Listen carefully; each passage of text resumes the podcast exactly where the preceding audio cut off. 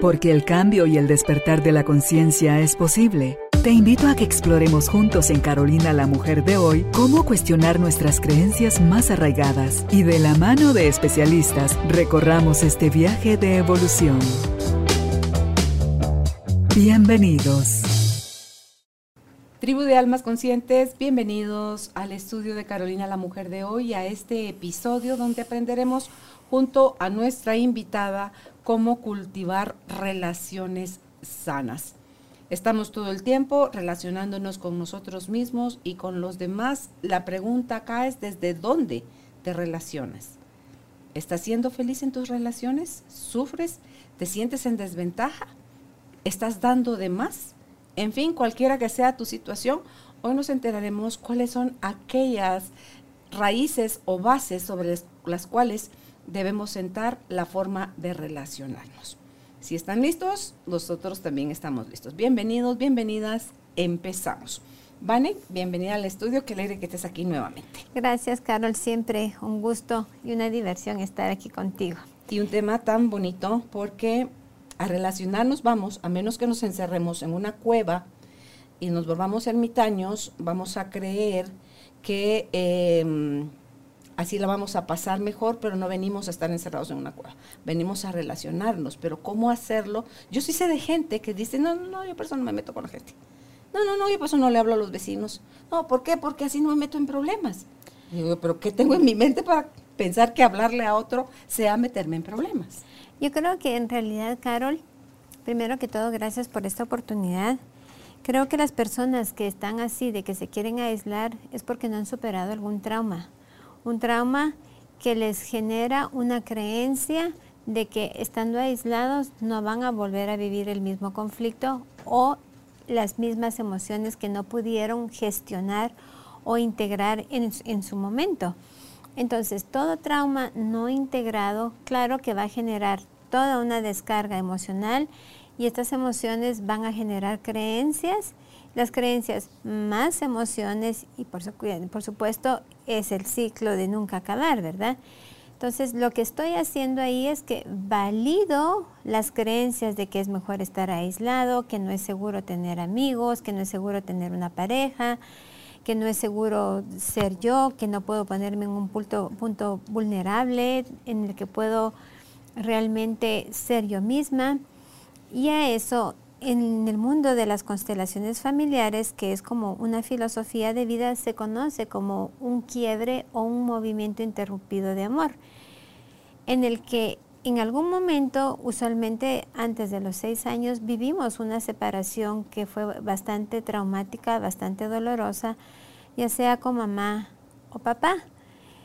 Pero creemos que tenemos que recordarlo, que tuvo que haber sido dramática y no por eso, y, y, entonces decimos, pues no, yo no tengo ese trauma. En realidad el trauma pudo haber sido muy sutil, pero el niño, el bebé, lo gestionó de una manera muy dramática, aunque nosotros no lo recordemos. Por ejemplo, el tema está de que si eh, papá tuvo que irse repentinamente porque lo trasladaron del trabajo, eh, mamá se enfermó y tuvo que estar unos días alejada en el hospital, o eh, resulta que mamá resultó esperando bebé prontamente en mi tiempo de lactancia y me tuvo que hacer el destete. Entonces, este quiebre de amor, del flujo de amor entre la madre y el hijo, el padre y el hijo, se conoce como un movimiento interrumpido de amor o el fallecimiento de un padre o una madre que un niño, un bebé, no sabe cómo gestionar. Simplemente se percibe abandonado y no quiero rayar la, herida del abandono que muchas personas identifican con que yo tengo la herida del abandono, tengo la herida del rechazo. No, este es un movimiento interrumpido del flujo de amor que tenemos y ese vínculo que perdemos, que se rompe. Aunque después volvamos a generar la dinámica de estar con mamá, de estar con papá, pero ese quiebre ya se quedó ahí.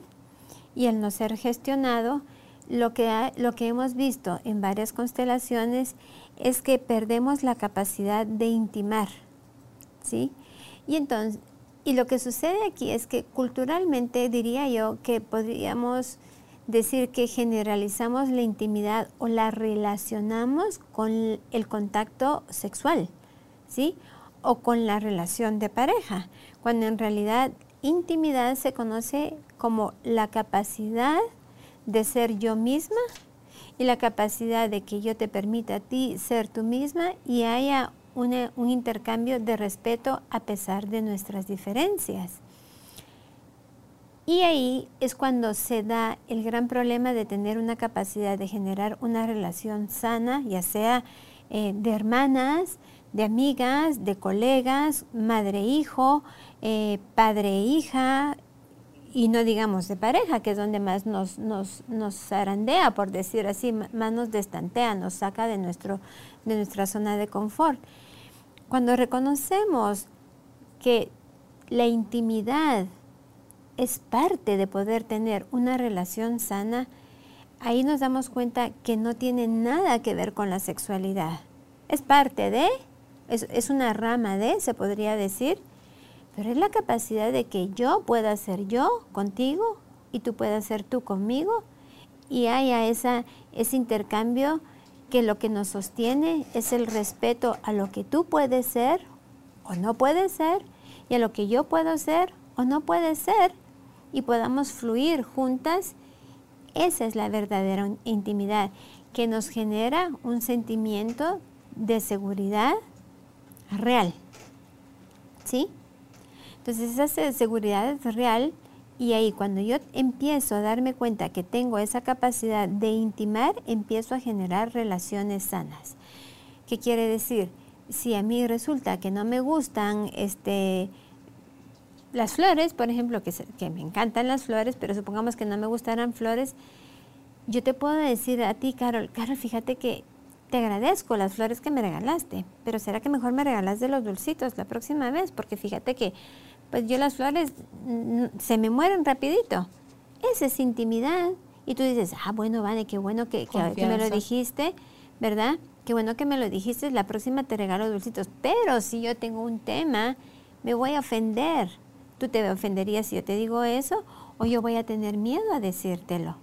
Entonces eso ya no genera una relación sana entre tú y yo. Bastante común. Es muy común. La gente con la idea de no ofender, de no lastimar, prefiere fingir que todo está bien y, ese malestar no se, no se siente. Yo sí a una amiga le dije, mira, a Álvaro mismo, se lo dije, siempre me regalaba claveles. Y es que hasta después me enteré que a él le parecía el clavel una flor divina. Y yo no le miraba lo divino. Entonces en común. Entonces un día sí le dije, mira, te puedo pedir un favor. Cuando me regales flores, pueden por favor no ser claveles. No me gustan. Me encantan las rosas amarillas, me encantan eh, las orquídeas, me encantan todas eh, los cartuchos, eh, me encanta toda la flor que parece como campanita, todas esas me encantan, los lirios, todo eso me encanta. Pero porfa, no me dejas porque cada vez que yo recibía ese agrado que él me lo daba con tanto amor y tanto agrado, mira, era una cosa, era un malestar de una idea loca de que a mí no me gustan los claveles y no es que sean feos, pero si me das a escoger y lo que estás buscando es agradarme con flores, dame, please, rosas amarillas o dame los cartuchos. Él se aparece de la nada con cinco docenas de rosas de cartuchos, de, rosas, de, de, flores de cartucho, así, mira, viene con las cinco docenas bajando. Y entonces es feliz cuando ve mi cara de alegría de wow, o sea, ¿dónde voy a poner tanto cartucho? Y entonces me esmero en colocarlos en diferentes tamaños, en diferentes floreros, en diferentes lugares. Y él es feliz viendo eso, pero necesitó que yo le dijera. No creó escosor, ni distanciamiento, ni se ofendió. Ni ya no te llevó flores. No, mira, ah, entonces oh, agradecida. No. y, te das cuenta que, que, que esto ha sido como que un proceso del ser humano tengo personas que a veces me dicen, es que para ustedes, para usted y Carolina les ha de ser muy fácil. Le digo, claro que no. es, es fácil ahora, pero hemos rajado cote, como dirían, ¿verdad? Para poder llegar hasta donde estamos. Entonces, cuando uno se da cuenta qué significa esto, ya es decisión de uno atreverse a ser uno mismo. E incluso se ha descubierto que la persona se hace de tantas máscaras, antifaces, que, con las que se identifica, que cuando se da permiso a ser él o ella misma ni siquiera sabe cómo actuar porque no se reconoce. A ese nivel podemos llegar de ir, ir como matando, reprimiendo aspectos de nosotros. Mm. Pero cuando nos atrevemos a decir, fíjate que a mí no me gusta, por ejemplo, a mí mi hija me daba así grandes regalos, tarjetas así enormes, hasta que le dije, mira, mira, Chinita, le digo yo, fíjate que esas no las puedo guardar en una caja y a mí me gusta todo lo que yo pueda guardar en una caja pero ya está que la manta no me va a caber en la caja, ¿verdad? Y, una amiga mía me dice, ay, pero ¿cómo fuiste de cruel? Y digo, cruel no. Es que le estoy diciendo a ella lo que ella necesita saber de mí, ¿verdad?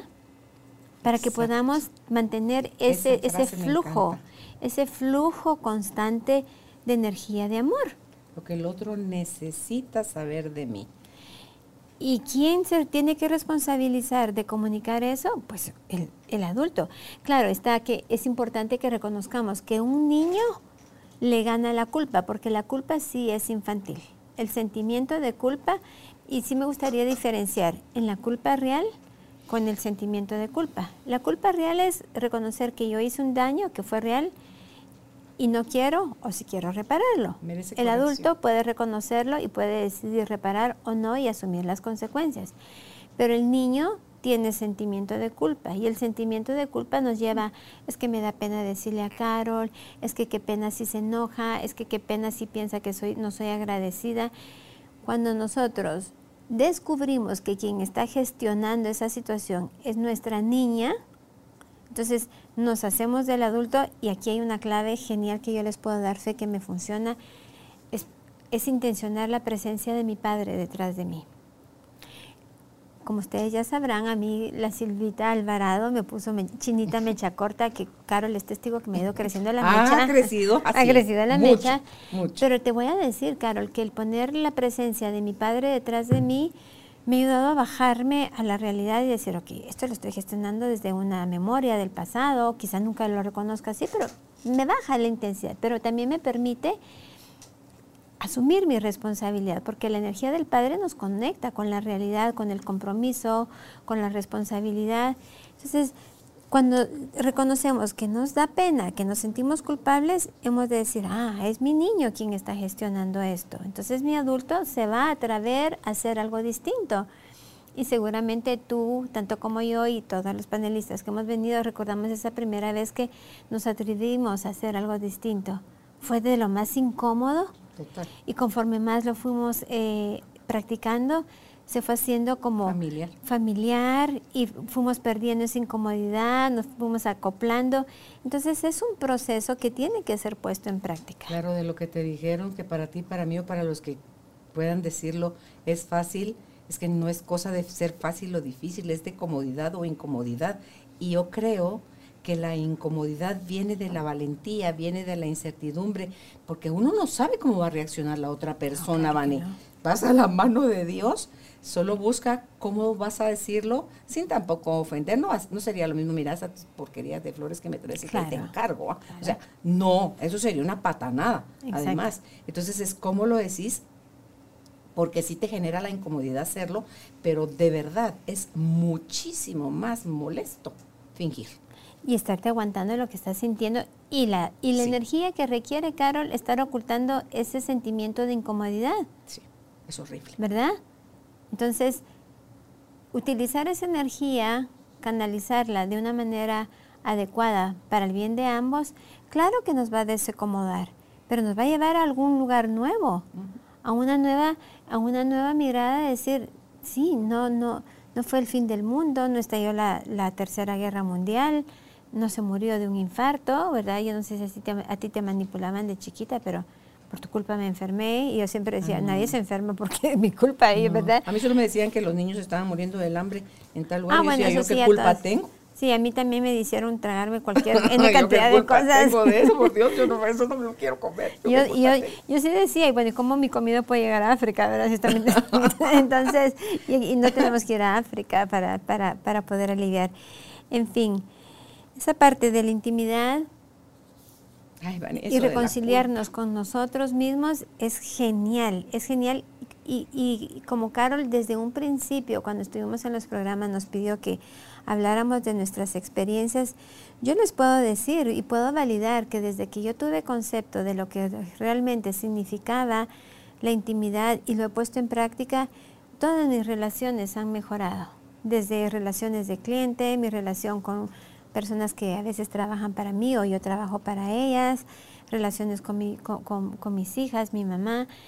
Pero hemos de recordar que aparte de la intimidad, Carol hizo una mención que es muy importante, es el cómo lo decimos, debe de, su base debe de estar en el respeto. Si yo no pongo como base lo que sostiene esta posibilidad de una intimidad, entonces se me puede desquebrajar. Porque no es lo mismo ser uno íntegro, ser uno honesto, que ser abrupto y decir cosas que puedan ser hirientes, ¿verdad? Entonces, el adulto sabe cómo expresar con toda la sinceridad, en especial en una relación de pareja, que ya luego lo vamos a hablar, con respeto, hablo mi verdad, pero no tengo que ser irrespetuosa. No es necesario el llamarse nombres, el, colocarse adjetivos que, en realidad no aportan. Claro, yo le puedo decir, es que eres irresponsable o no escuchas o eh, tu tono de voz es grosero, pero, pero esas son descripciones de, de, la forma de hablar de la persona y luego el no decirle tú me haces sentir, es decir, con lo que tú dices yo me siento.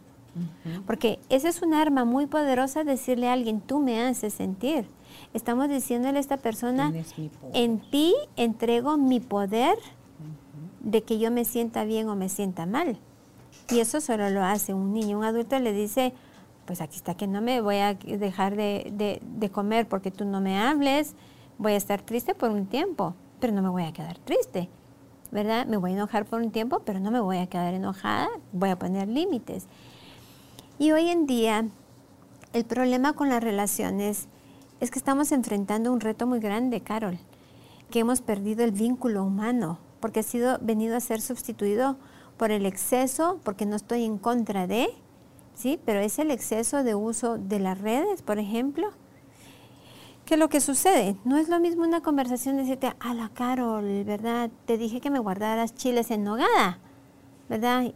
Y que te dije, si yo te lo dije, me dijiste, no, tú no me dijiste, bien, te acuerdas, ay, sí, es cierto, pero no me dijiste que te guardara, me dijiste que te avisara. Ah, bueno, pero estamos viéndonos a la cara.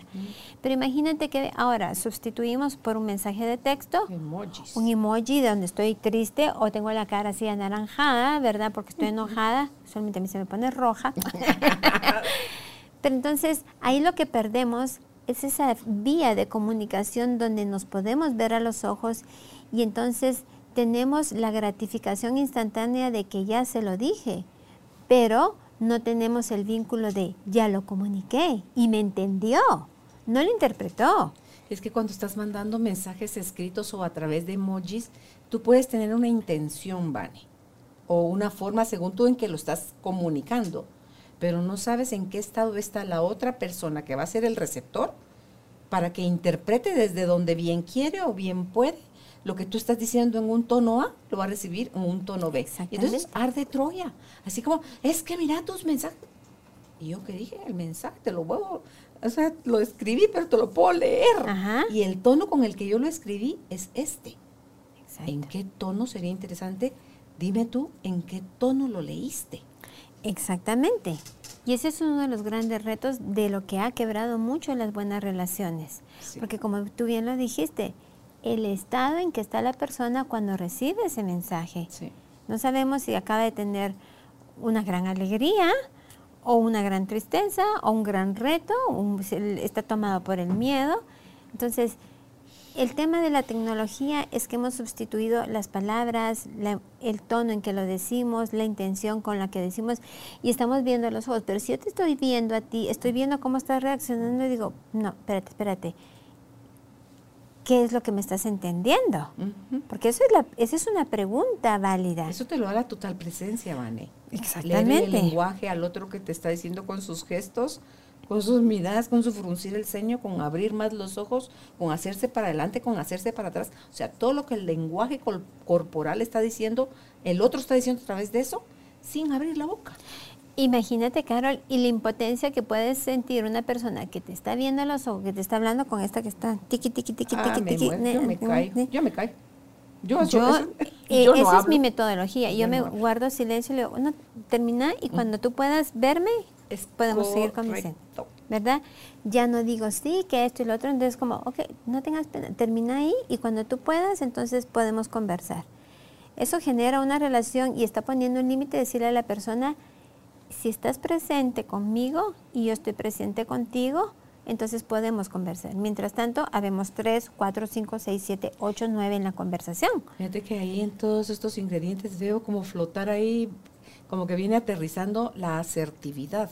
Cuando nosotros no podemos ser asertivos en nuestras relaciones, no vamos a saber elegir el momento, el lugar, la forma de decirlo, porque eh, tú ahorita quieres resolver y si la persona no, te, no tiene tiempo, no te va a atender o está enfocado en otras cosas o no es el área, el espacio, el momento para decirlo. Y tú, necio, ok, atente a las consecuencias. Tu, tu mensaje va a salir rebotado por la ventana, Vane. Entonces, si no somos asertivos, aprendamos qué es la asertividad y, y además incluyámosla, porque yo creo que en la, en la primera parte que tú decías, en esto de la intimidad, se requiere de una brutal honestidad, Vane. De esto soy, esto es el otro, y no desde mi concepción pequeña Sí, que sí, tengo sí, del otro, sino que desde la grandeza que el otro es, porque aquí lo tenía anotado, porque eso lo- me tocó a mí vivirlo. Ni ofender ni empequeñecer al otro, porque el otro no lo merece ni tú tienes derecho. Entonces, el que yo quiera ser brutalmente, porque hay gente que te contesta, "Ah, pero si vos ya sabes cómo soy yo, hacerle ganas. Así como que, perdón, usted puede ser como bien quiere o bien puede, pero de una vez te aviso, te anuncio, dijo la canción, que yo hoy renuncio a, eso. A la persona que se lo dije, le dije, me duele muchísimo la forma en que usted se dirige a mí en algunas oportunidades. No sé si está siendo consciente o no, pero me lastima. Eh, he decidido que esto no se lo voy a permitir más. Si usted, después de nuestra conversación, a un futuro cercano o lejano, insiste en faltarme al respeto de esta manera, por el respeto que yo tengo a usted, no me voy a poner como del tú a tú. Mm. La voy a dejar con la palabra en la boca, me voy a dar la media vuelta y me voy a retirar. Entonces me respondió ella, pero si vos ya sabes cómo soy yo, ¿sabes qué? Entonces me dice, va, discúlpame, no era mi intención.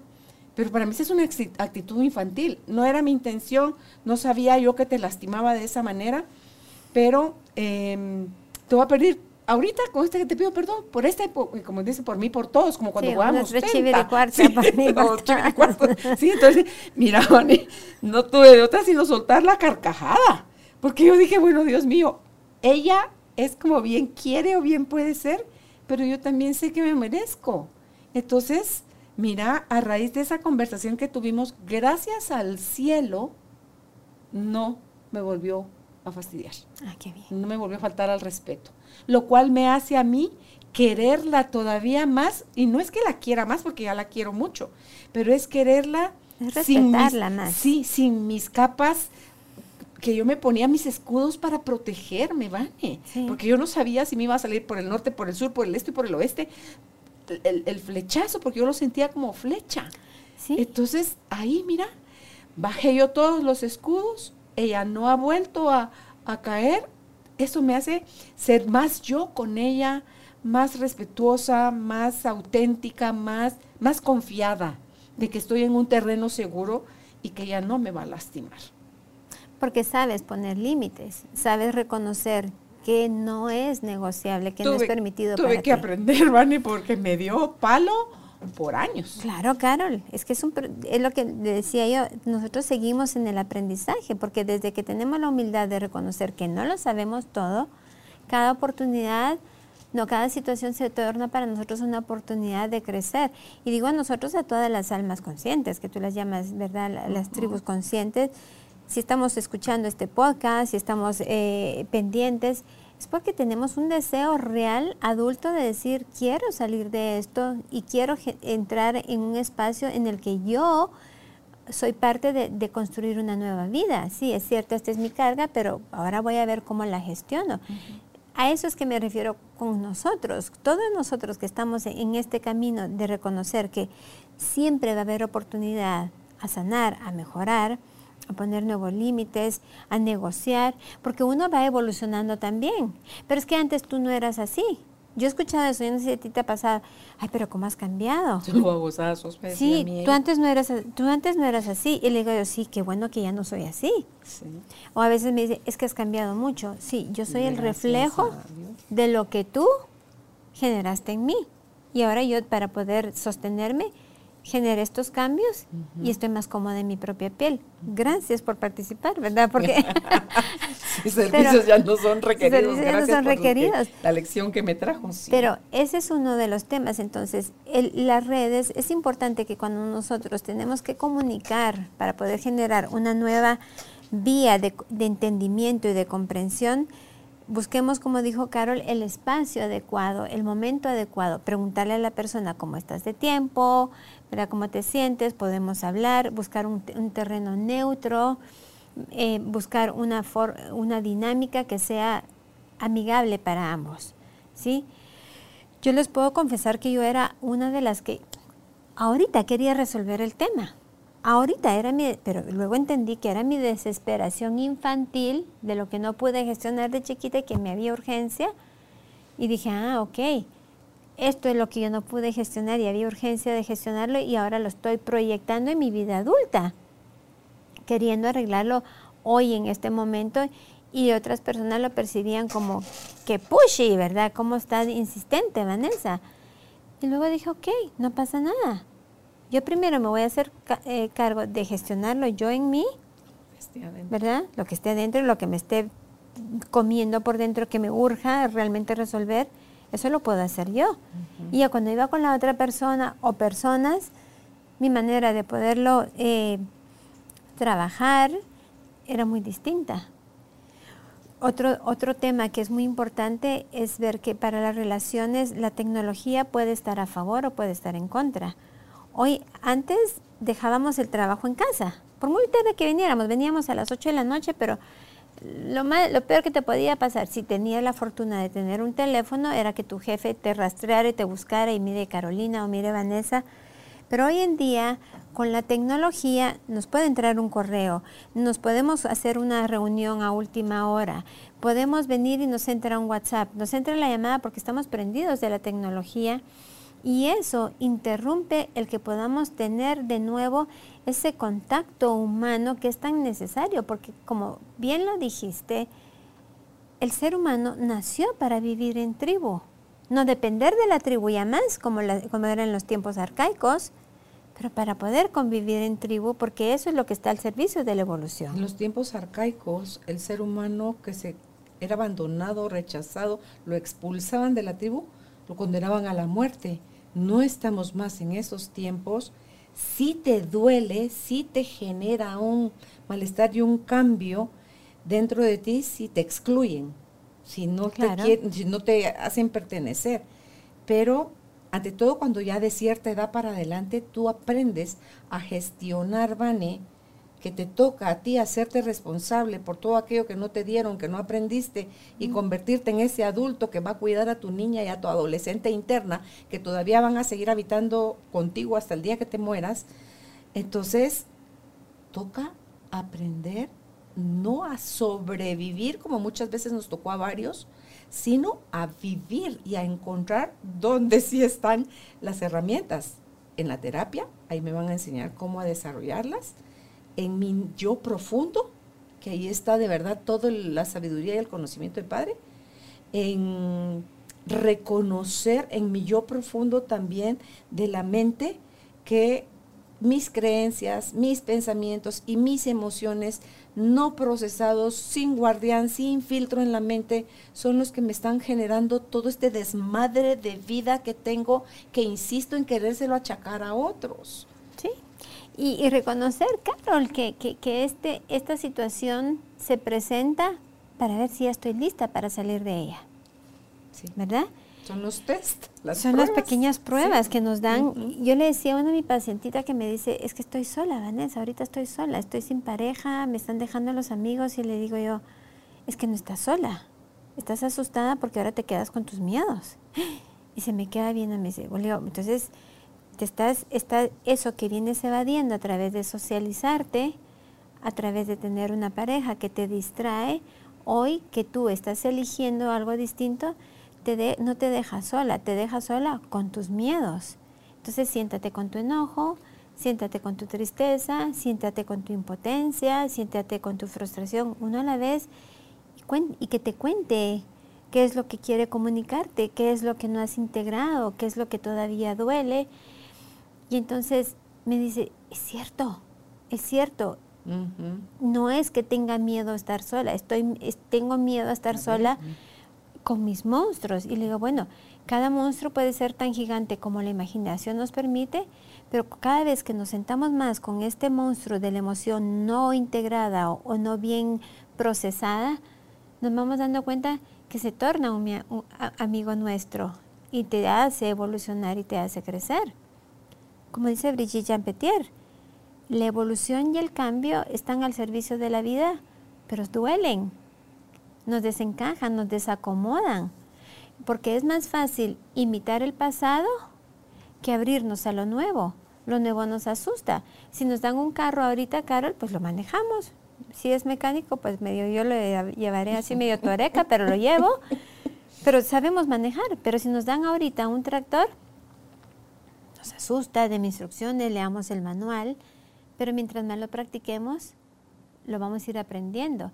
Sucede lo mismo con las emociones. Despedirnos, hacer esa gestión de despedirnos con la rabia, con el miedo y reconocer que no importa cuánto otros nos excluyan, el adulto se reincluye. El adulto dice, ok, que mi comportamiento no les parezca y que me quieran excluir no quiere decir que yo no pertenezca. El adulto se reconoce como perteneciente de, Wow, ahí está. ¿Cuánto imaginas cuánto avanzas solo con ese gesto? Ah, decímelo. Ese autogesto, autoincluir. Tú y yo que fuimos las ovejas negras del sistema familiar, las locas, ¿verdad? las raras. Las raras, la que ya empieza con sus discursos, ¿verdad? Ah, ya va. O sea, hemos vivido. ah, ya va a empezar, ¿verdad? Eso. Y, ah. luego el jalón de orejas porque no hacíamos las cosas que tradicionalmente eran aceptadas por nuestro sistema familiar. Entonces, eso pues solo el adulto lo puede hacer y que nos ha costado, pues gracias a que nos ha costado y podemos transmitirlo, porque no se puede ser maestro sin ser alumno antes. Y el buen maestro reconoce que seguimos en el alumno, ¿verdad?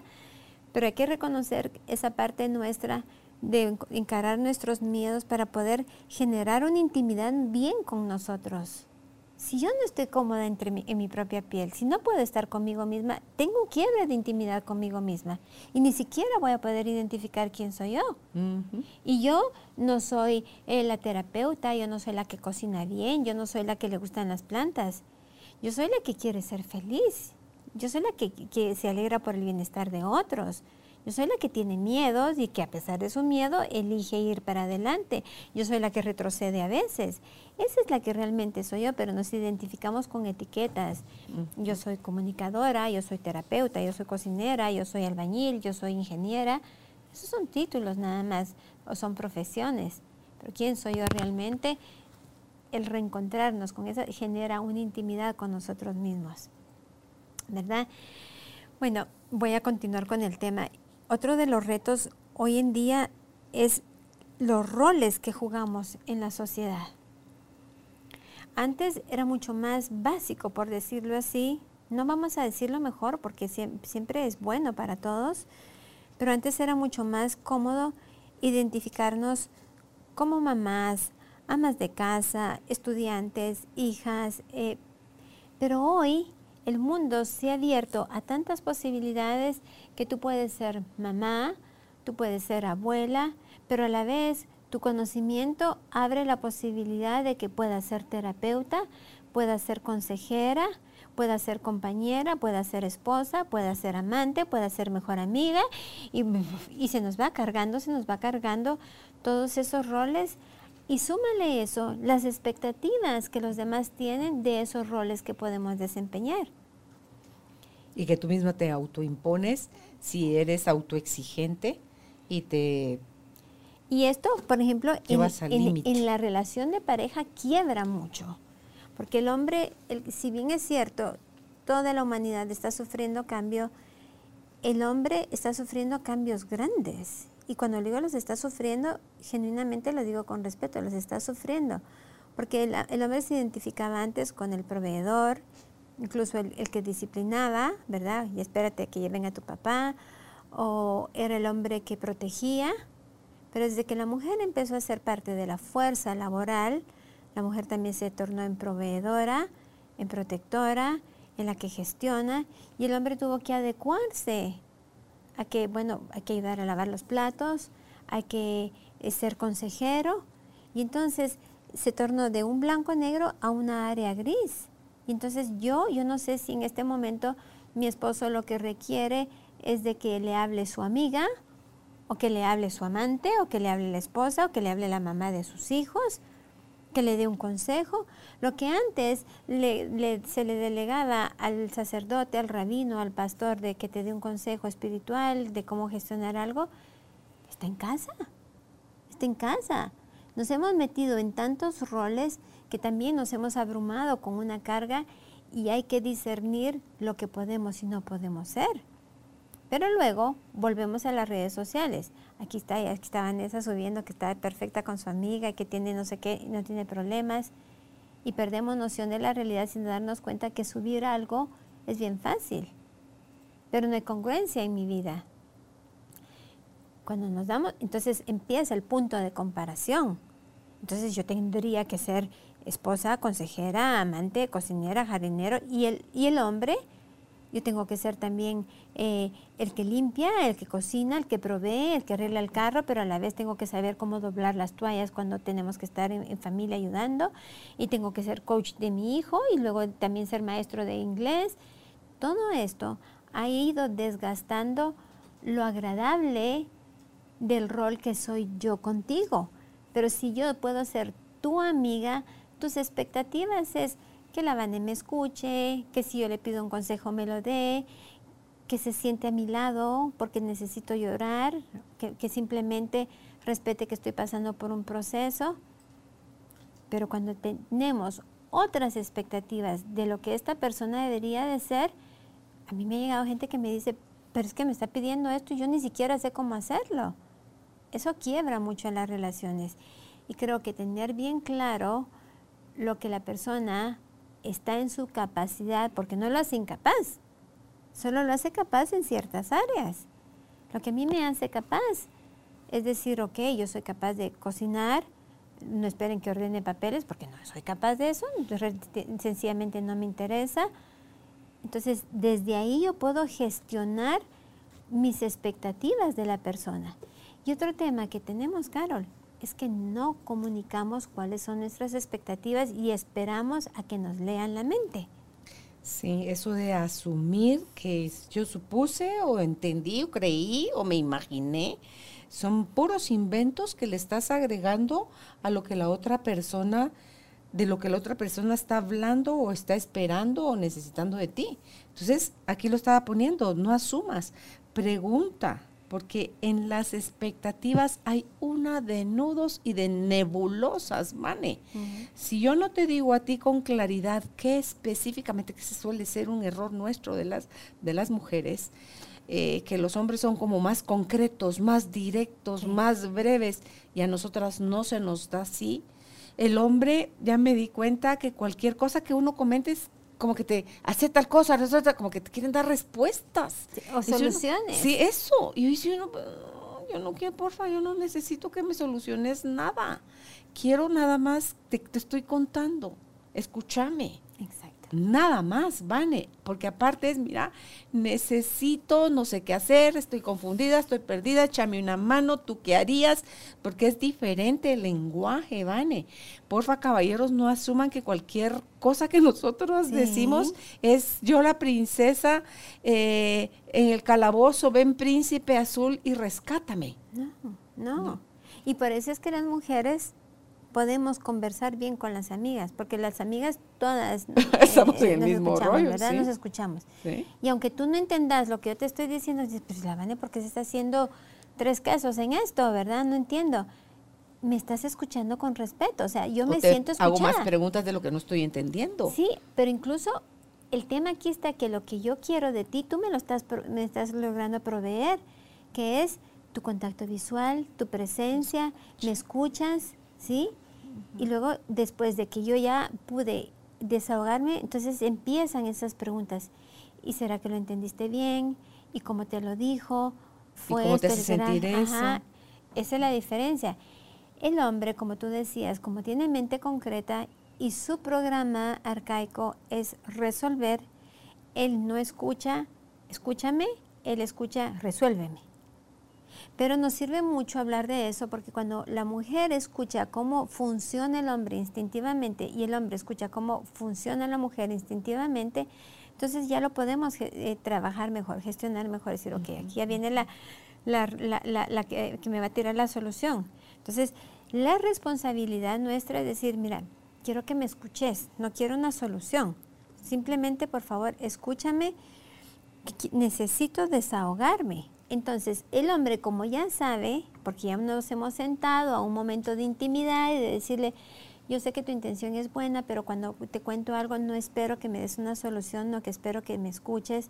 Entonces, ya lo comuniqué y ya generé un espacio de una posible nueva intimidad, en donde, en donde se le dice, no quiero una solución, solo por favor escúchame, lo va a saber gestionar. Y si yo lo escucho y me diga, mira, lo que quiero ahorita es que me ayudes a encontrar una solución. Voy a hacer mi parte emocional a un lado y voy a meter mi mente concreta y decir, ok, ¿cómo desenredamos esta madeja? Pero el tema está... En- primero que te aguanten el llanto, que te abracen, te contengan. Ay, eso me Fíjate encanta. que yo soy muy distinta. Yo soy de, te quiero contar, yo lloro, pero no me puedes tocar. Ah, solo si estoy enojada contigo, no me toques. No, no me toques a mí. a mí no- Nunca. si estoy doliendo, no me toques. Es terrible, ¿verdad? Yo, te- yo tendré que ir a ¿De terapia. Pero voy a terapia. ¿eh? Que ir a Voy a- terapia. Sí, sí, sí, voy a terapia. Tú y yo vamos a terapia para poder Sí, estar, irnos, irnos sanando. Pero yo sí, yo sí eh, lo gestiono distinto. A mí es no me toquen. Entonces, si no me tocan, genero como ese espacio de que... brava, No me toques. Ah, bueno. No me toques. Sí. Estás con el no me toques, sí, te doy. sí, porque ya hasta las señales así viene, viene el puñete. No me toques. Sí, qué fea yo. No, es que sabes que lo que pasa también eso, Carol. Pero si estás triste y estás llorando, yo como lloro también de mucho, mucho, mucho enojo. Ah, pero es que a ti se te da, en cambio a mí se me da llorar, pero tengo que llorar en soledad, porque esa es, mi, Ah. mi- ese- es mi manera de poder, no sé, como que sobrevivir con mi dolor. Tú que me has visto en terapia. Cuando como a mí sí se me da. Y, y te digo, a veces he querido abrazar, pero como que como tú lo, lo Ah, estamos claro. hablando, desde mi perspectiva, digo, ¿y si, y si no es lo que quiere- ella, quiere? Entonces No. decirle a uno, Vani, a los que somos como yo, ¿te puedo dar un abrazo?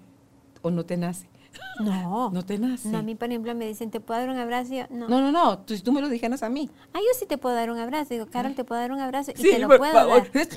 Sí. Nomás Sí. no me vayas a mosquear Con lágrima, moco y baba.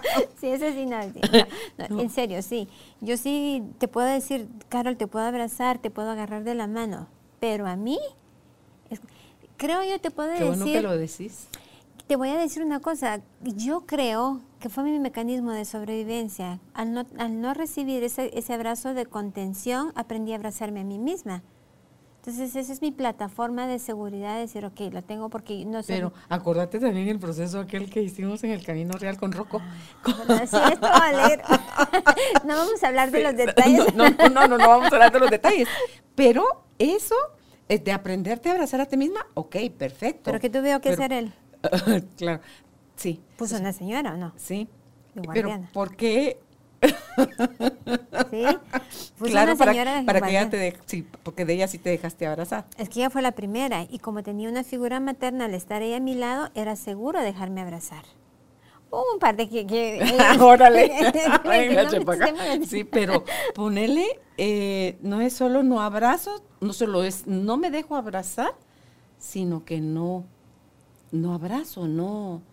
Yo puedo abrazar. Es el tema de no recibir, de, de que me, el, el sentirme tocada. Peligro que me toque. Creo que estoy doliendo mucho Y si hay un contacto, me ancla alguna realidad. No sé, no te podría decir, pero te voy a decir una cosa. Creo que es una actitud semicobarde, donde yo me, yo me vendo la historia de que soy eh, valiente, pero no puede haber valentía sin vulnerabilidad. Claro. Si yo no me coloco en un lugar de vulnerabilidad, pues no estoy siendo valiente. Vane, y nosotros los seres humanos, ante todo cuando somos chiquitos, sin el contacto físico, nos lleva a la muerte. Los bebés, estos estudios que hicieron en, en orfelinatos, donde les iban a cubrir todas sus necesidades, cambio de pañal, alimentación, pero no había mirada, no había sonrisa, no había canto, no había beso, no había moverle las piernitas, o sea, no había caricia, no había toque físico. Esos bebés todos se murieron, todos. Imagínate. Del valor que tiene la caricia en el ser humano y si no la recibe de manera positiva, la va a pedir de manera negativa. Ah, claro, claro. O renuncias a ella, ¿verdad? Renuncias a ella. Yo te puedo decir que yo recibí mucha nutrición a través de la comida, ¿entiendes? Porque cocino, a través del canto, mi abuelita me cantaba mucho, mi mamá no la puedo culpar, estaba muy ocupada trabajando, tratando de sacarnos a mi hermano y a mí adelante. Mi papá desde donde pudo, era un padre eh, relativamente ausente, tampoco recibió cariño, no me podía dar lo que no recibió. Eso lo entiende la adulta. Eso lo, tuvo que entender la adulta. Porque la niña lo, lo, batalló. Y la niña lo peleó, y lo peleó. Y, cada, y creo que uno de mis movimientos interrumpidos fueron con mi papá, porque mi papá viajaba mucho. Fíjate, viajaba mucho cuando mi mamá estaba embarazada de mí. Y cada vez que mi papá se iba de viaje, tú das de cuenta que me decían, su papá se lo llevan ahorita a decapitarlo.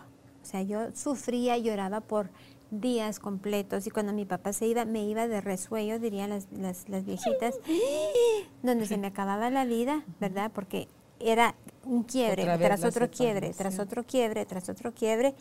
Obviamente repetí el patrón buscándome un esposo que viajaba mucho y hoy Viana, mi hija mayor, es la que está gestionando estos quiebres, ¿verdad? Porque está sufriendo de esos quiebres. Los que yo he ido sanando, ella también se ha ido sanando y nos dimos cuenta que nos asustaba mucho colocarnos en una posición de ser vulnerables, ¿verdad? Y una de las, una de las señales de que nos da asusta ser vulnerables es que hacemos chiste, señalamos los defectos de otros. En mi caso era eh, reírnos, eh, cambiar el tema. Pero quiero que lo identifiquemos porque si una persona a veces se pone a criticar a otra es porque quiero desviar la atención de mí ponerle en otro, o incluso los hiperhalagos, Carol. Ya vieron qué linda se mira Carol con ese vestido, ese tono se le mira muy bonito, qué lindo su corte de pelo. Pero realmente lo que estoy haciendo es que me siento en ese momento vulnerable porque me están preguntando, y mira, Vane, ¿cómo te está yendo? ¿Y cómo vas en tu proyecto? ¿Ya terminaste de bordar? O qué sé yo. Y como no quiero decir que realmente no he avanzado en mi, en, en mi labor, desvío porque en ese momento siento que si yo le digo a mis compañeras, a mis amigas, no he hecho pero ni una puntada, ya viene ese miedo de me van a juzgar. ¿Verdad? Entonces, no hay valentía sin vulnerabilidad. Y es un proceso que tenemos que ir trabajando constantemente. Y la gente dice, es que no quiero estar vulnerable. Ok, es muy fácil decir, no quiero ponerme en una posición vulnerable de mi miedo, de mi carencia, pero también hemos de reconocer que cuando tenemos, se habla de nuestras fortalezas, tampoco queremos estar en una posición vulnerable. La vulnerabilidad también se activa cuando nos están dando halagos, ¿sí? Y esa también genera incomodidad. Y entonces cuando nos hacen, nos hacen un halago de, Carol, qué lindo se te mira este vestido, qué bonito tu corte de pelo, e, es viejito, y mi corte de pelo ya llevo varios meses. A ti también se te mira bien el pelo, Vane. Entonces, esa incomodidad también es vulnerabilidad y no la identificamos como tal. Y si solo dice uno, ay, gracias. Ah, claro, hay que estar en tu adulto para poder decir, ay, gracias, qué bien, qué bueno que te gusta, a la orden, ¿verdad? Y, y recibir el halago. Pero cuando nos están halagando, el miedo real es, si miran todo esto, y si después generan expectativas con todo esto que me están halagando y después no doy la talla, ¿qué pasa? Prefiero esconder mis fortalezas, mis virtudes, mis cualidades, a generar expectativas de otros que yo de la talla que otros, según yo, en mi cabeza, están generando hacia mí. Entonces eso me va, me, me va a hacer retroceder en mis relaciones. Entonces, lo importante es que nosotros relacionamos vulnerabilidad con temas de debilidad y problemas. Pero también se puede dar con, fortalezas, con cualidades de las cuales no queremos hablar de ellas porque ese es como nuestro tope, es nuestra as bajo la manga. Pero si ya las expusimos ahí, voy a creer yo que la gente va a esperar eso de mí todo el tiempo y el día que yo no lo pueda dar, me va a generar inestabilidad. Y es mentira. Eso es una mentira. No es verdad, perdón. María Andrés Rojas Estapé, que es una excelente psiquiatra que está revolucionando el mundo de, la psiquiatría, ella, ella habla, habla de eso, ¿verdad? Habla de eso, que nuestros miedos, oye bien, que imagínate, a mí me impresionó el 91.3% de los miedos imaginarios nunca suceden. Y sin embargo, nos elevan los niveles de cortisol, nos descompensan las otras hormonas del bienestar, oxitocina, dopamina. ¿Y qué es lo que sucede? Que nunca llegan a pasar. Entonces, hay que aprender también, para poder tener una buena relación, a escuchar literalmente. ¿Qué es lo que tú, tú decías? No interpreten, no asuman, pregunten. En mi familia, yo he generado esa dinámica. Voy a decirles algo y quiero que escuchen lo que voy a decir porque es literal y son las y es la única las únicas palabras de las cuales yo me voy a responsabilizar. No me voy a responsabilizar como tú, como tú, como tú lo interpretes. Entonces, por el bien de ustedes y por el bien mío y por el bien de nuestra dinámica familiar, escuchen lo que literalmente les voy a decir. Ahora, cuando yo quiera mandar un mensaje subliminal, se los voy a decir. Y lo más probable es que ya no voy a hacer eso porque ya no quiero caer en eso. Mis hijas dicen que yo soy brutalmente honesta, pero lo hago con amor. Digo, es que ese color no te queda. Es que fíjate. ¿Verdad? Te miras, te miras fachuda. Pero ¿y si a ella le gusta? Pero para que entonces no me pregunte. Ah, ah, ah, ah, ah ok. ¿Sí? Está la pregunta. Es que está la pregunta. Es que esperen una respuesta honesta y es la que das. Y me acuerdo yo muy bien que cuando estábamos en los talent shows del colegio, y las poníamos a bailar, que, a la chiquita se le da el baile, la grande anuló su canto porque tiene una voz de gorrión, y la chiquita sí bailaba muy bien. Entonces cuando estábamos practicando le decían, no, vuelve a practicar que eso te salió bien feo, que te salió feo. Les rompía las, las planas y les decía, vamos a hacerlo otra vez. Hoy me agradecen, claro, me dicen, mamá, tengo buena letra gracias a que tú nos torturabas rompiéndonos las tareas. Pero también hemos de reconocer que parte de, de, de generar en el adulto autoestima es no anclarlo en la mediocridad.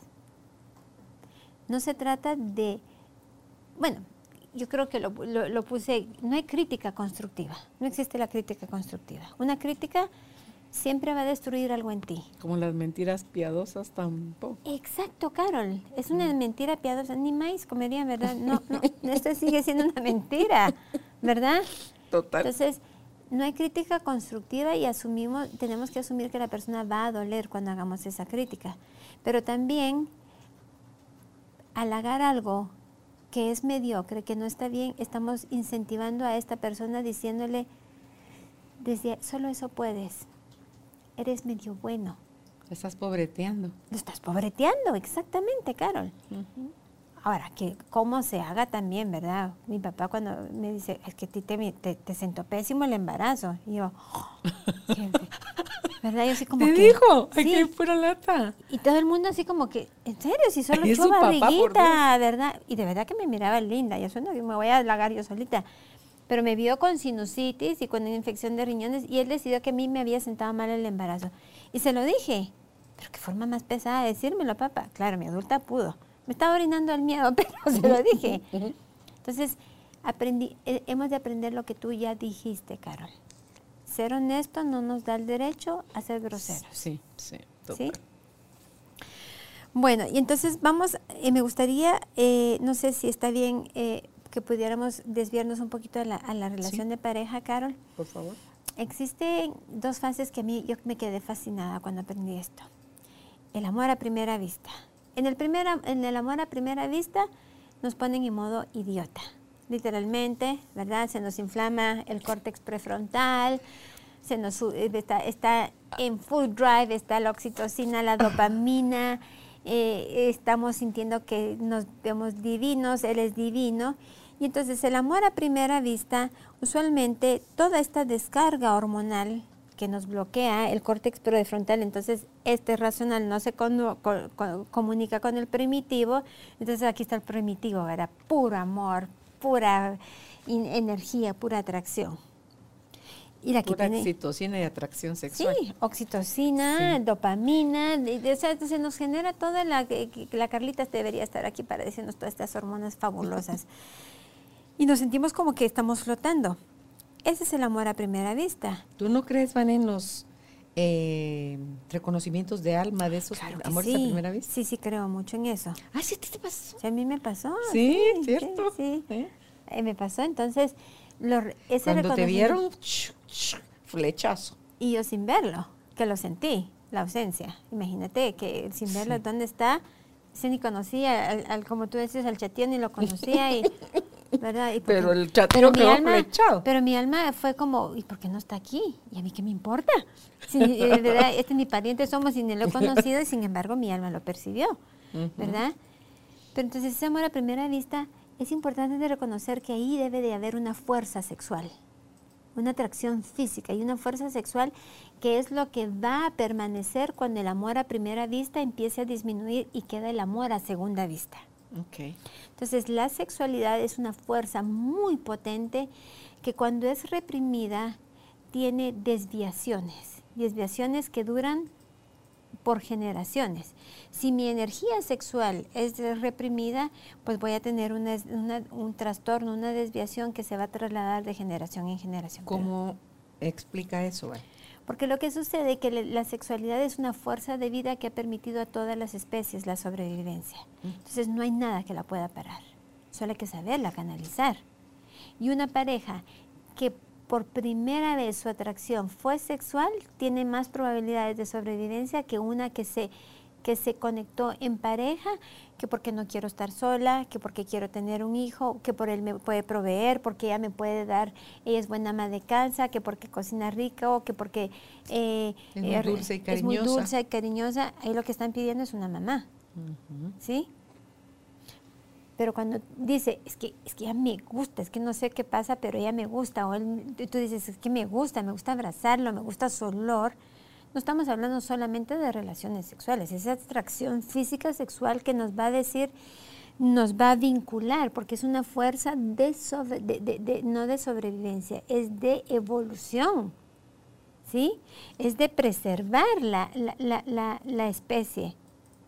Por lo tanto, cuando una, una, pareja se encuentra primera, eh, con el amor a primera vista, dice uno, estos que tienen esa atracción sexual real, tienen más probabilidad de sobrevivir cuando entramos a la fase del amor a segunda vista. El amor a segunda vista, bueno, ya se empezó a desinflamar el córtex prefrontal, eh, el cortisol ya empieza a subir, ¿verdad? Ya les dices, mm, yo me acordaba que su sonrisa era más colgate, era más blanca o qué sé yo. Y él dice, bueno, ella pues que se le arruga cuando se ríe.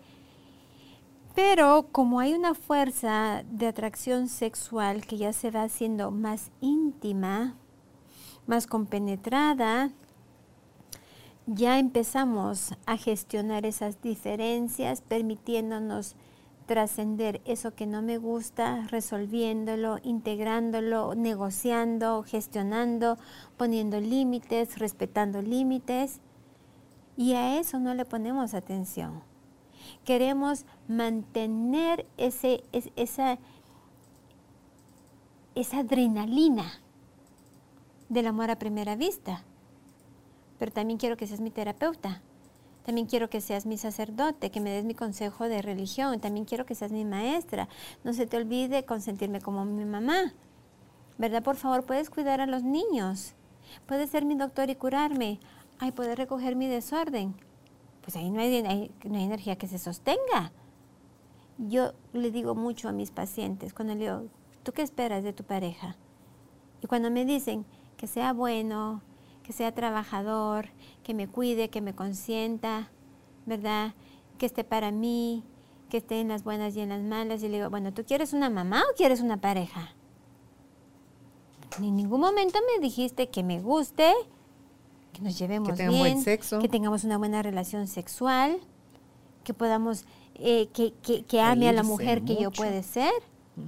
Y usualmente, seamos heterosexuales o seamos homosexuales, hombre o mujer, si estamos buscando en la pareja todo lo que no recibimos de mamá, por eso es importante escuchar nues- nue- nuestro diálogo.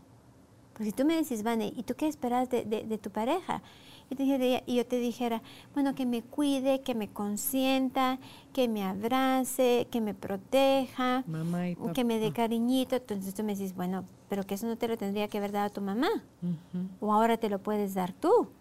Pero si No te digo, bueno, toque, tú- te proteja, te provea, te no sé qué, te no sé qué. Estás hablando de tu papá. Y eso es muy peligroso, sobre todo para las mujeres. Las mujeres, como tenemos mucho instinto maternal, la línea fina entre caer en tener, en ser una pareja nutricia, a cruzarnos a ser una madre nutricia de nuestra pareja, es muy peligrosa. Porque no diferenciamos. En, en algún momento estamos, abrí la boca, te voy a dar tu medicina. Mira, aquí está tu platito. A ver, te parto yo tu carne. Incluso, Carol, las generaciones anteriores se comunicaban entre ellos como, mira mi hijo, ella al, al esposo y él mira mamita. Ahí no hay energía sexual que se sostenga. Si lo quiero, ya, ya, ya de por sí nuestro diálogo es mi hijo y Nena, mamita, nena, nene. beba, Vea. ¿verdad? Juani, pero ponle, pues no solo es el problema la mamá nutricia, que tú quieras ser pareja de tu pareja como una mamá nutricia, sino también como una mamá correctiva. Mira, Carol, no pudiste llevarnos al siguiente punto mejor. El hombre necesita ser respetado. Y parte del gran irrespeto que el hombre sufre de parte de la mujer es que los queremos corregir a cada momento. Esa camisa no se te mira bien. ¿Para qué le dijiste eso a Carol? Qué, qué imprudente fuiste. Decir tal cosa, Ajá. hacerlo de tal forma. Mira, jálate bien la servilleta. Comete toda tu comida. Mira que eso te cae bien. Es una mamá también, qué sí, horror. ¿Verdad? Sí, sí. O decirle, mira, Sabe a mamá. y ahí va la patada. Yo puedo decirles, yo, yo soy de las que patea debajo de la mesa. Sí, de como, "Pff, se te fue la boca. Pero estoy consciente también de que a veces esa patada es necesaria y le digo, discúlpame, pero es que se te fue. O un hijo o una pareja, pero un hijo está bien, pero una pareja no. Decirle, mira, discúlpame que te tuve que patear, pero es que tú no sabías esto. Eso es distinto. Pero decirle, qué imprudente sos. ¿Verdad? ¿Cómo se te ocurre decir eso? Es que, qué, qué bocón. Trata de no decir eso. La próxima vez lo que tenés que decir es esto. Mira, mi hijo, quítate esa camisa. Porque se te- no, se te, no te queda bien ese color. A ver, te arreglo tu pantalón. A ver, te compongo la corbata. Bueno, a ver, poco falta que le digamos, a ver, te cambio el calzoncillo o el pañal. Entonces, si reconocemos esas dinámicas, que te digo que es genial, eh, ¿me alcanzás la carne? Te voy a dar un ejemplo. ¿Me alcanzás la carne? Ah, bueno, para mí, ¿me alcanzás la carne significada? Ok, alcanzo el azafate, agarro el tenedor, le sirvo sus pedacitos de carne, regreso a eso y miro cómo se la come. Y dije, me dijo, alcanzame la carne, no me dijo servirme. el azafate y se Pues lo doy a su mano sí. para que él se sirva. Pues ahora le digo, aquí está tu carne, Ajá. aquí está el azafate, ¿me servís un pedazo? Pero les digo, ¿qué es lo que, hemos, lo que hacemos, Carol? Estamos haciendo un acto consciente para podernos generar nuevas dinámicas. Para quienes nos están escuchando, nosotros vivimos en terapia, autoterapia todo el tiempo. Todo el tiempo. En estar en estado de conciencia. Entonces, cuando yo me empecé a dar cuenta de eso, me alcanzas el agua, te la sirvo. Entonces empecé a acostumbrar, ¿me servís crema? Hasta que no. Aquí está la no. crema, no sé cuánta crema, querés. Aquí está, la, crema. ¿verdad? O sea, tus dos manitas geniales. Ay, sí. Pero me tuve que responsabilizar de que para mí ese era mi registro de ser una buena esposa, una buena pareja, una buena madre. Sí. Y yo le digo a las madres, si el hijo ya puede usar el teléfono, la computadora y ya se metió un cigarro en la boca, sobreviven señoras y señores, sobreviven. Entonces que se hagan de lo suyo, ¿verdad? Pero como estamos hablando de pareja, hay que tener mucho cuidado de no caer en una dinámica de, de ser madres de nuestras parejas, de nuestros Sí. esposos. O hijos, ¿verdad? Hijos de la ¿Verdad? pareja. Sí. Porque también podemos caer en el rol de la mamá tóxica, Vane. Y así, como todas las relaciones que hay de mamá e hijos, va a uno a repetirla con la pareja. Ah, sea esta claro. hombre o mujer. Imagínate, Carol, tener que llenar tantos roles hoy en día, porque la tecnología nos ha abierto a nuevas Sí. posibilidades, pero también nos ha dado nuevas cargas, nuevas expectativas. Y nuevas expectativas que, como lo dijiste antes, yo genero en mí.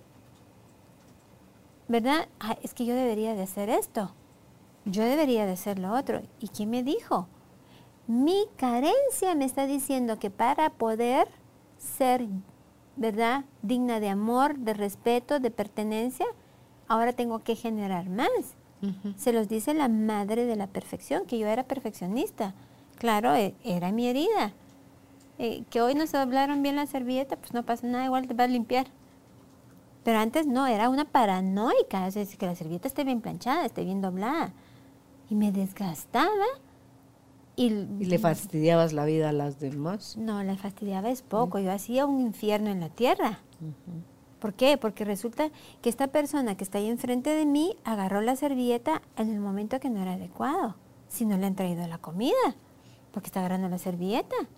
Si la etiqueta me dice que tú agarras la servilleta, pues, esas esas cosas banales. Pero era mi deficiencia en mí, que yo la percibía, que me quería hacer perfecta, y también mi deseo de controlar de lo que yo no pude controlar de pequeña. Y eso lo vamos a trasladar en nuestras relaciones. Por eso es responsable sanarnos. Por eso es que están estas, eh, eh, estas posibilidades a través de un podcast, de tu libro. O sea, hoy no hay excusa para quedarnos. Vane, lo que no Así. pude gestionar en mi niñez, y si está muy profunda la herida, y encima le agrego el tinte de yo lo voy a hacer mejor que ti, mamá, yo lo voy a hacer mejor que tu papá, o que tú, ¿sí? Entonces, oh, eso le mete todavía más esencia profunda Mira. al ataque hacia afuera, Vane. Le mete un turbo que ni te cuento. Es que te lo puedo echar, lo vi así como que, Sí. como paisaje, vi eso, Dios santo. Le mete un turbo que te digo provoca unos desórdenes sistémicos, pero seguro. tremendos, tremendos. Entonces, ahí estamos desempeñando tantos roles. O cuando queremos competir con la suegra. Sí, ¿sabes dónde lo he visto? También en el alcoholismo. Cuando se tienen papás alcohólicos o uno de los dos es alcohólico y la hija o el hijo se identificó con este papá o con esa figura y, y luego dice, mi mamá, digamos que fue la, la hija con el papá, el papá era el alcohólico. Mi mamá no quería a mi papá lo suficiente, no le tuvo paciencia, lo trató horrible, yo voy a poder, yo sí voy a poder. Entonces me identifico con mi papá y yo lo, lo malcrio, digámoslo así, en nuestra relación. Y luego a lo mejor después me, me enamoro de, de un alcohólico inconscientemente para demostrarle a mi mamá interna cómo es que se debió haber llevado a cabo la relación entre mi mamá y mi papá. Y no Yo lo sí voy, a hacer mejor. sostener. ¿Por qué? Porque estoy en triangulación. Desde que me- le dije a mi mamá, yo seré mejor esposa que tú, ya me coloqué en una triangulación. ¿verdad? Voy a traer ese, esa persona alcohólica porque esa persona alcohólica viene de la falta de respeto hacia la masculina. ¿Sí? De, esas, de esos hombres que se han sentido despreciados, siendo corregidos y siendo despreciados por no permitirles asumir las consecuencias del daño que hicieron.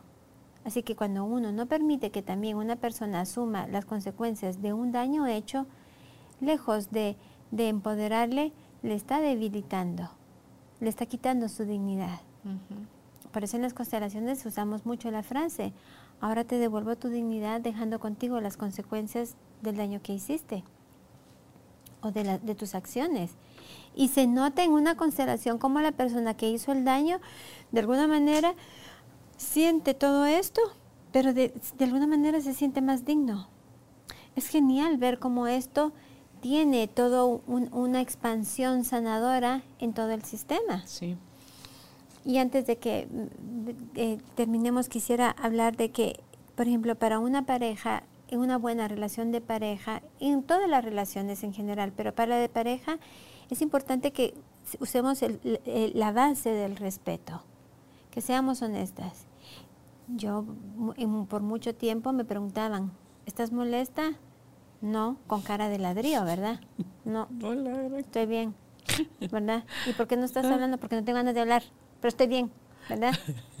Ahora digo, sí, estoy molesta contigo. No hay problema en reconocerlo. Sí, estoy molesta contigo, pero ahorita no estoy lista para hablarlo. Sea mi hijo, sea mi esposo, sea mi mamá, sea mi papá, sí lo puedo decir. Entonces, ese es el verdadero respeto. el respeto tiene como fundamento la honestidad. Claro, respetarte Esa es su esencia. claro, reconocerte tú a ti. El respeto, su esencia, es la honestidad.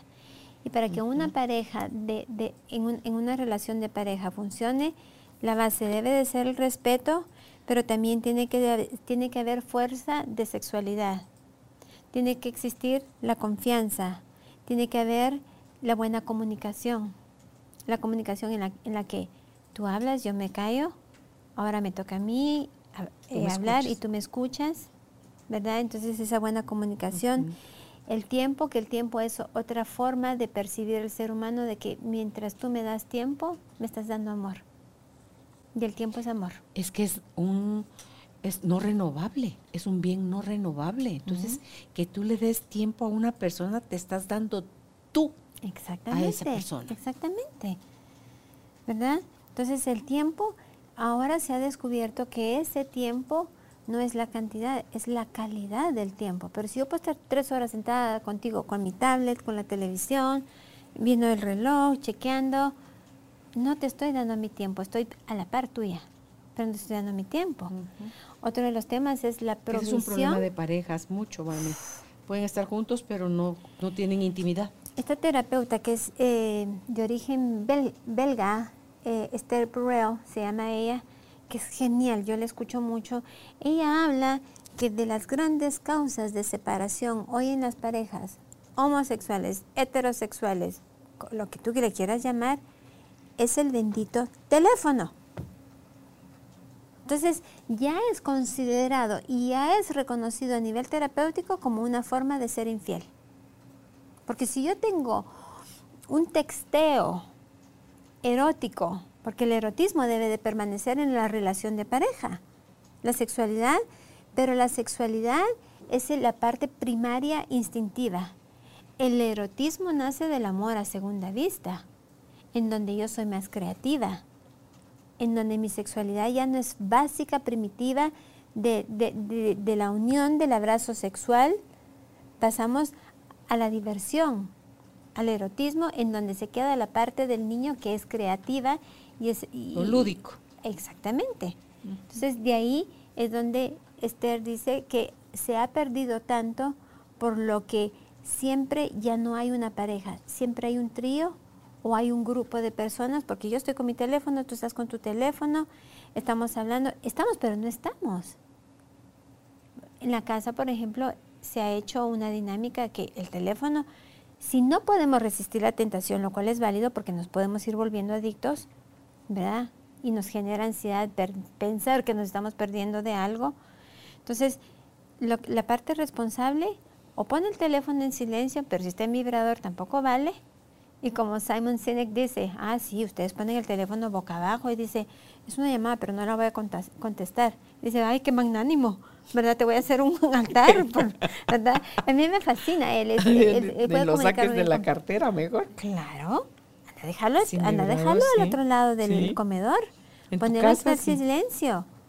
Es media hora de calidad con tu familia, con tu amiga. Pero si tú vas a estar, bueno, entonces te digo, Carol, discúlpame, mejor me voy a levantar a llamar, a hacer una llamada para no estar en los mensajes de texto, pero entonces, discúlpame, es que esto es urgente. ¿Qué te estoy diciendo ahí? Tú no eres ni urgente ni importante. O sea, a menos que seas urgente, no mereces de mi tiempo, ¿verdad? Entonces, ahí, y esto con los niños es crucial. es crucial. No es, no es casualidad, Carol, que todas las personas que trabajan en Silicon Valley, que son los que, que, Silicon Valley es conocida por la ciudad que produce la tecnología, ninguno de ellos dejan que sus hijos tengan tecnología antes de los cinco años. O sea, algo nos están ocultando. Y es que no quiero venir y decir que estoy en contra de, estoy a favor de la regulación. ¿Sí? Por el efecto que hace.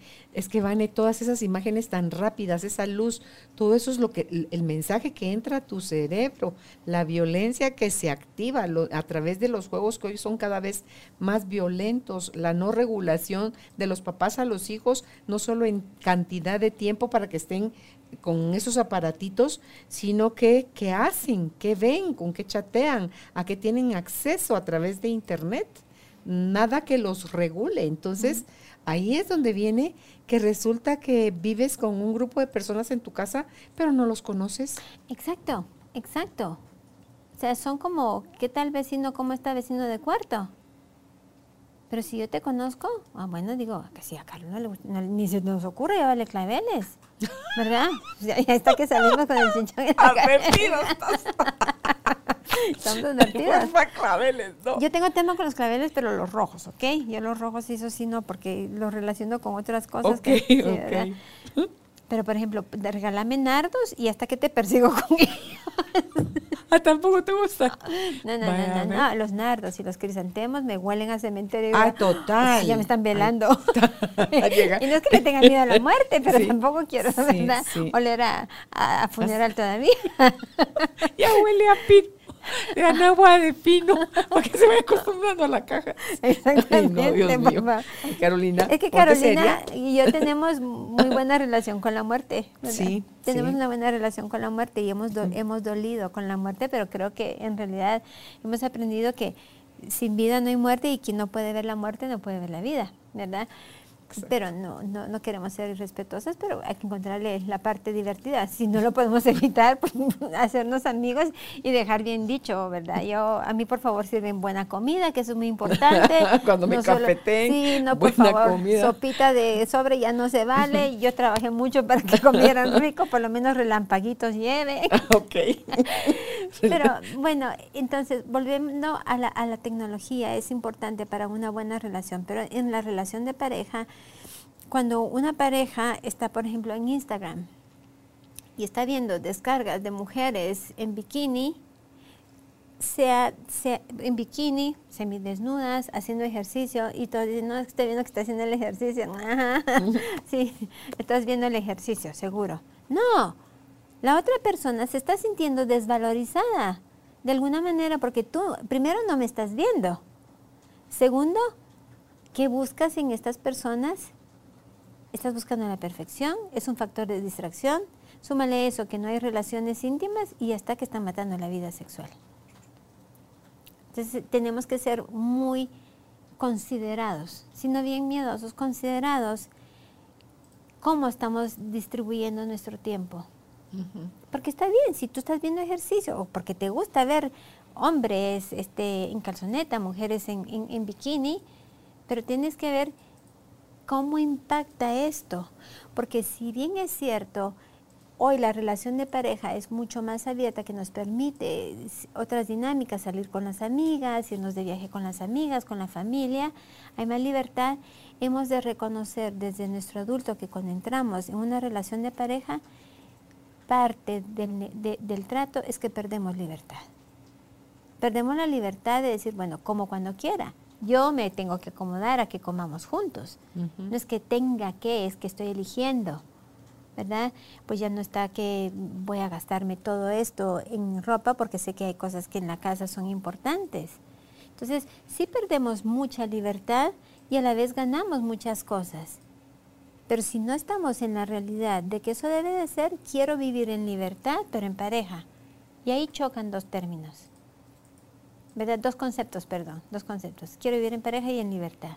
Bueno, una u otra, porque aquí para poder tener la pareja tienes que perder libertad y no hay de otra.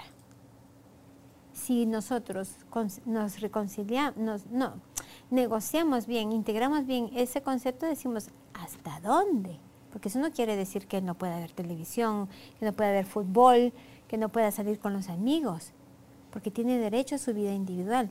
Pero ahora si compartimos una vida, uno se dio una parte de la suya, la otra se dio la parte de la suya y juntos ahora se permiten ser intercambiando esos momentos de poder de convivencia.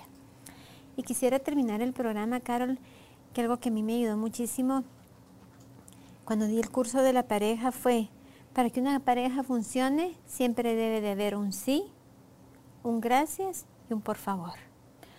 Un sí a lo que puede ser, gracias por dejarme ser como soy, por favor, tómame como soy, o gracias por ser tú, por favor, date permiso a ser tú. Entonces, sí a lo que puede ser. Es, es, es, mira, eso lo utilicé como ejemplo, pero, sí a lo que puede a ser. lo que puede ser. Por favor, mira con buenos ojos que yo pueda ser quien yo soy. Ok. Gracias por ser tú y dejarme ser yo. Ok, es que que te dejen ser lo que tú puedes ser. Es el regalo del cielo, pues, aquí en la tierra. Pero ¿por qué crees que hay grupos de amigos, de amigas como las nuestras? Porque nos damos permiso a hacer lo que podemos hacer. Tenemos la libertad de decir, ahí está la Vane con su mechita semicorta, ya no corta, de verdad. La Silvita, que siempre ella es la, la mi simpatía tú la que nos dice las cosas como son, Elena que es la negociadora, la, Vivi la conciliadora. la Elena es eh, la Rox, y Roxana. Y la, la, la, Roxana que es media vida, la Carlita con su conocimiento y su recato. Cada quien puede, y Ana Lucía con esa, es que es Ana Lucía que es tienes un, eh, es una mujer tan inteligente y a la vez tan humilde que creo que por eso sabe tanto, porque siempre está en la pregunta de cómo, cómo más puedo aprender. Y sabes que con Ana Lucía, lo, cercana de tenerla a ella viviendo procesos tan fuertes con tantos milagros. O sea, nosotros gozarnos de los milagros de ella también, lo, la vida la ha probado y, y recompensado, probado y recompensado, diciendo, no, de verdad que cada una tiene lo suyo y eso enriquece nuestro grupo y nos la pasamos bomba. Ya no nos reunimos tantos como antes, pero las veces que nos reunimos es como que nos hubiéramos reunido ayer. Es íntimo. Sí. Es la capacidad de que cada una pueda hacer y disfrutar lo que cada una puede hacer, aunque no seamos nosotros, aunque no yo, no podría ser tan guapachosa y tan creativa como la Roxy, ¿verdad? Que verla bailar también es un, es, un disfrute ver bailar a Roxana y digo, yo ya quisiera yo poder hacer a Carlita, ¿cómo baila? ¿Cómo entonces, baila lo de, lo de los árabes y lo de y cómo baila como Roxana todo lo de la bachata y diciendo Dios ¿Y de qué me decís de los dichos de, de, de, Roxana? Entonces, esa intimidad se puede llevar a todos los niveles para poderla, para poder generar esa intimidad tenemos que aprender a estar en intimidad con nosotros y hay que sentarse con ¿Tú cómo nos nutres, Vane? No solo desde lo que compartes en tu conocimiento, sino que todo lo que te esmeras para que cuando nosotros llegamos a tu espacio nos sintamos en casa, de verdad, nos sintamos amados, bienvenidos, y dispuestos a pasar un momento Y me lo disfruto, Carol, gracias, me lo disfruto mucho. Por, eso a mí me decían, deberías de poner un restaurante. Le digo, no, porque ya sería trabajo. Y esto para mí es un regalo. Y me lo disfruto, o sea, me puedo quedar hasta las 3 de la mañana y me lo disfruto. No hay rezongue. Lo que me puedo rezongar es que no nos duró tanto tiempo. se pasa muy rápido el tiempo. Es que se nos pasa muy rápido el tiempo. Así que muchas gracias por esta oportunidad, Carol. Gracias por tu amistad. Esperamos que eh, esta, esta charla abra nuevas miradas, nuevas posibilidades y que cada uno nos hagamos cargo de estar en buena intimidad con nosotros mismos.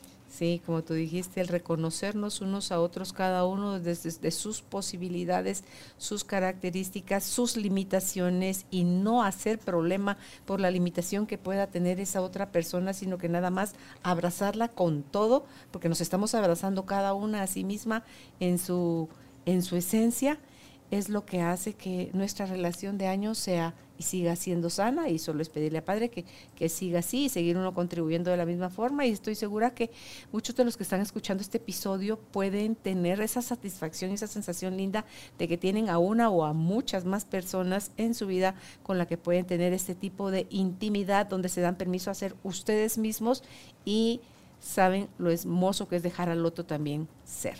Así que gracias tribu de almas conscientes. Si ustedes desean contactar a Vanessa para un proceso de transformación, la conectan en Instagram como Vanessa León Sarabia y si es por WhatsApp al más 502 5813 50 4010, ya me voy a meter la 4010. 4010, más 502 5813 4010. Será hasta un próximo episodio.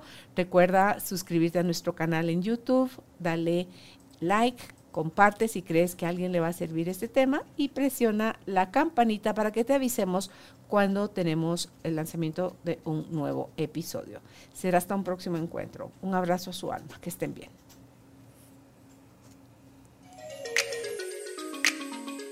Gracias por ser parte de esta tribu de almas conscientes. Recuerda visitar nuestra página web carolinalamujerdehoy.com.gt para más información de estos temas y de nuestros invitados. Tenemos más programas, blog, libros, talleres, tienda en línea y material exclusivo para quienes se suscriban. Encuéntranos en redes sociales como Carolina la Mujer de Hoy.